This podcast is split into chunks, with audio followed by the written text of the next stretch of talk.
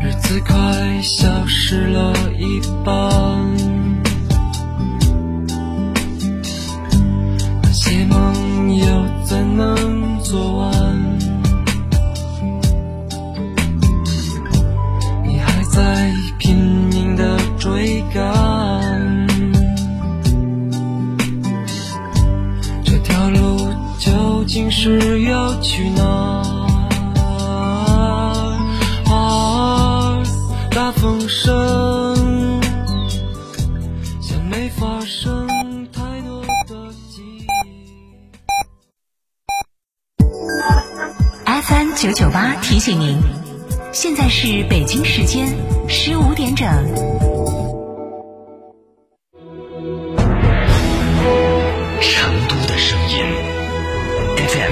九九点八，成都电台新闻广播。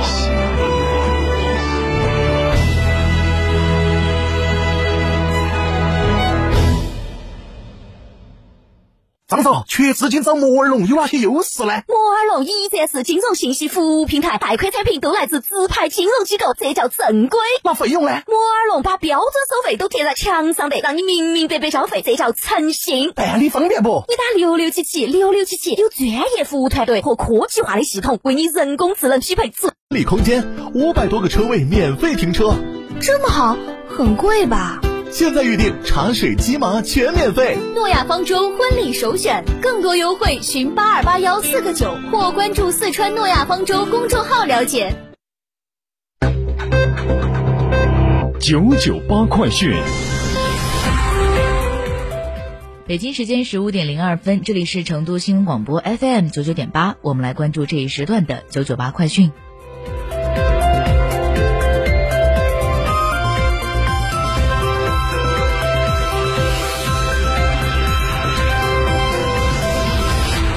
首先来关注本地方面的消息。近日，成都市卫生健康健康委员会官网发布消息，成都市卫健委十三家直属医疗卫生事业单位和成都大学附属医院将于二零二零年十一月下旬举办公开招聘会，面向二零二一年普通高等教育院校医学类应届毕业研究生，公开招聘三百九十九名工作人员。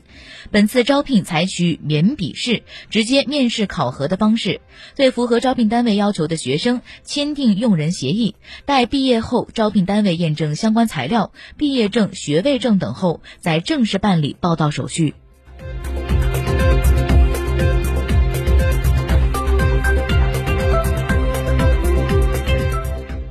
根据中国人民解放军海军招飞办工作安排，二零二一年度海军招飞网上报名截止日期延长至二零二零年十一月二十五号，请我省符合报考海军招飞条件的学生，务必在截止时间前将报名材料上传至海军招飞网或邮寄至海军招飞办体检科。具体要求详见中具体要求详见中国海军招飞网招生简章栏二零二一年度海军招飞初检预选须知。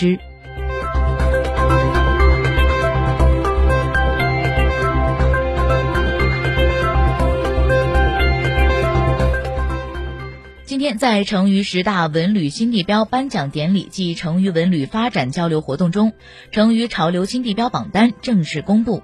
榜单中不仅有森林养生禅道、溪谷栈道、仙草园等景点，还有洪雅县七里坪旅游度假区、四川省图书馆、重庆白鹤梁水下博物馆以及舌尖派对四川小吃集等等。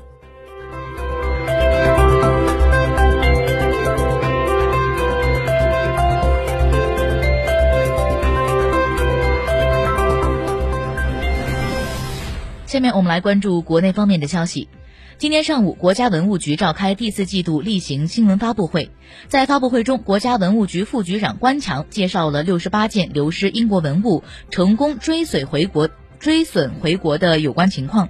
记者了解到，新追随回的六十八件文物中，暂定二级文物三组十三件，三级文物三十件，一般文物二十五件，质地包括瓷器、陶器、石器、铜器等，时间跨度从春秋战国到清代。整体来看，文物的器型较为丰富，品相较好，精品较多。唐三彩七星盘，宋代青白瓷，元明石。元明石雕马一组四件文墨明珠青瓷梅瓶等，具有重要历史、艺术和科学价值。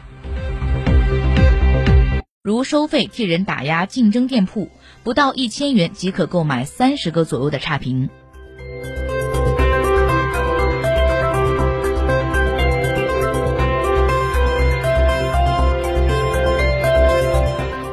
北京时间十五点零七分，下面让把目光转向国际方面。海外网十一月十八号电，据印度卫生部十八号公布的最新数据显示，印度新冠肺炎确诊病例升至八百九十一万两千九百零七例。在过去二十四小时内，印度新增确诊病例三万八千六百一十七例，新增死亡病例四百七十四例，累计死亡十三万零九百九十三例。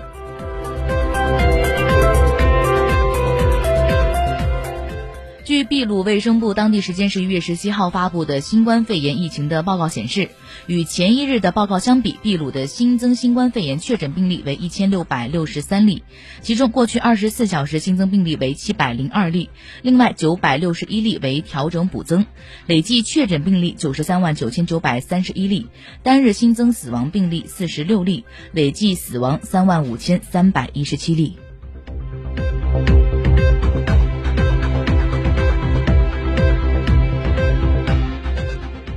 韩国中央防疫对策本部十八号报道，十七号零点至十八号零点，韩国新增新冠肺炎确诊病例三百一十三例，这是自八月二十九号以来韩国单日新增病。